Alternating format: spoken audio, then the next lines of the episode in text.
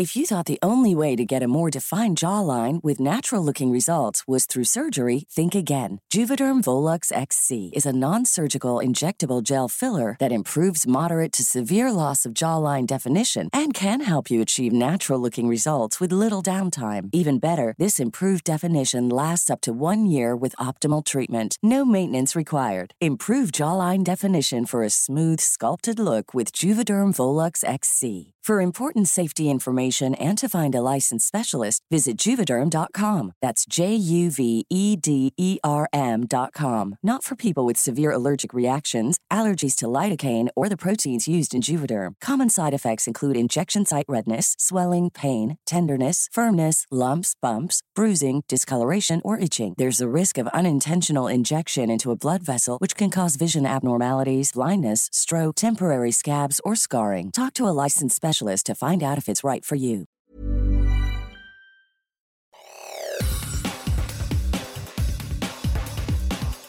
Te saluda Roberto Escalante y esta es la información que tiene para ti Organización Editorial Mexicana. Llamada anónima reveló a Fiscalía ubicación de siete personas desaparecidas tras enfrentamiento en Tezcaltitlán. Bendito Dios, que le hablando el corazón a las personas que los tenían, que ya, que ya están libres y esperando que, que sí suelten al resto de las personas. Solo queremos saber que sí están vivos, que, que hay esperanza de que vuelvan. Esta es una nota del Sol de México. La Fiscalía General de Justicia del Estado de México informó de la localización de siete de las 14 personas que habían sido reportadas como desaparecidas tras el enfrentamiento de presuntos miembros de la familia michoacana y pobladores de la comunidad de Tezcapilla en Tezcaltitlán el 8 de diciembre de 2023, que dejó un saldo de 14 personas muertas y 7 heridas. La institución aseguró que las personas que están en aparente buen estado de salud fueron encontradas gracias a un operativo realizado por agentes de la Fiscalía en coordinación con la Secretaría de la Defensa Nacional y la Policía Municipal de Sinacantepec.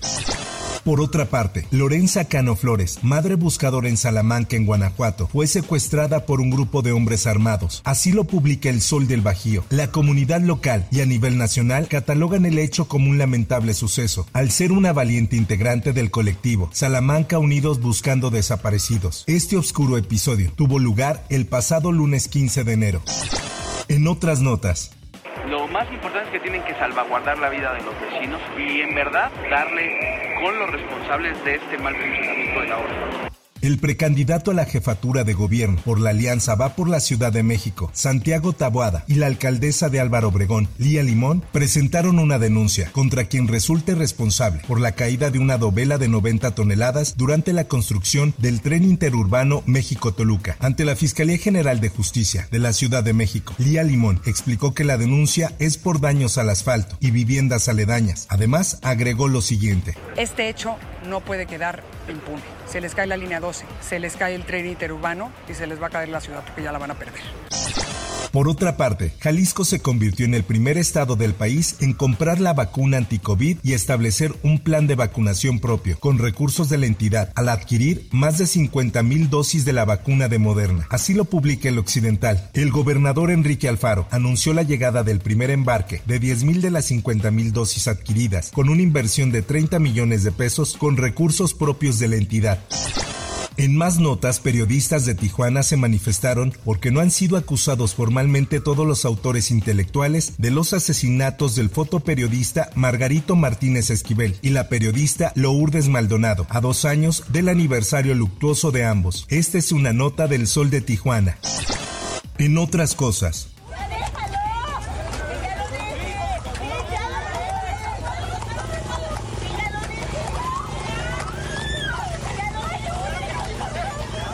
Comerciantes del paraje conocido como Valle del Silencio, ubicado en La Marquesa, municipio de Ocoyoacac, agredieron a patadas y palazos a jóvenes la tarde del pasado lunes. Así lo da a conocer el Sol de Toluca. De acuerdo a testigos, el hecho ocurrió después de una discusión. Los jóvenes aparentemente reclamaban la falta de devolución de su cambio por la renta de una cuatrimoto. Ahora escuchemos el testimonio de los jóvenes agredidos. Pues al terminar del recorrido de las, o sea, de la renta de las motocicletas, pedimos el cambio y pues no, no nos lo negaron, nos dijeron que ya no lo habían dado. Pues este, empezamos a discutir de que pues no nos habían dado el cambio. Yo me puse en medio de uno de los que iba con nosotros y el señor me, de, me dio dos cachetadas y me pateó y me dijo que no me metiera.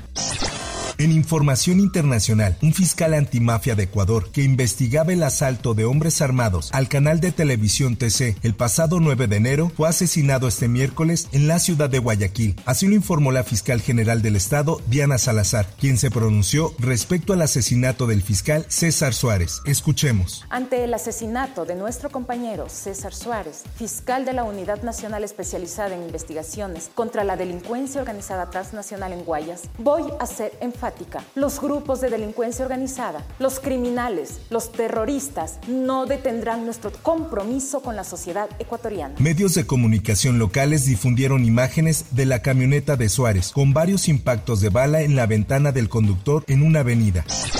Por otra parte, el gobierno de Estados Unidos, a través del Departamento de Estado, anunció una oferta de recompensa por 5 millones de dólares para quien ofrezca información que conduzca a la detención del narcotraficante Jesús Chuy González, González Peñuelas, socio de Rafael Caro Quintero, y Fausto Isidro Mesa Flores, el Chapo Isidro.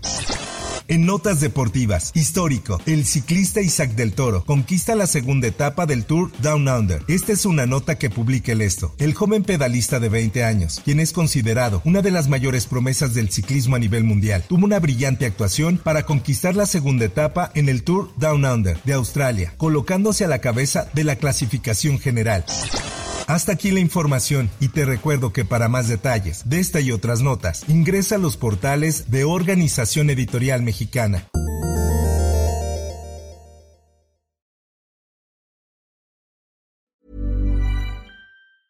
Hey folks, I'm Mark Marin from the WTF podcast and this episode is brought to you by Kleenex Ultra Soft Tissues your ally to help tackle your allergy symptoms this season. I love the change of seasons, but nobody loves pollen and all those other things floating in the air that make you sneeze during this nice weather. Kleenex Ultra Soft tissues are hypoallergenic and allergist approved. So fight back against watery eyes and runny noses without worrying about irritating your skin. For this allergy season, grab Kleenex and face allergies head on.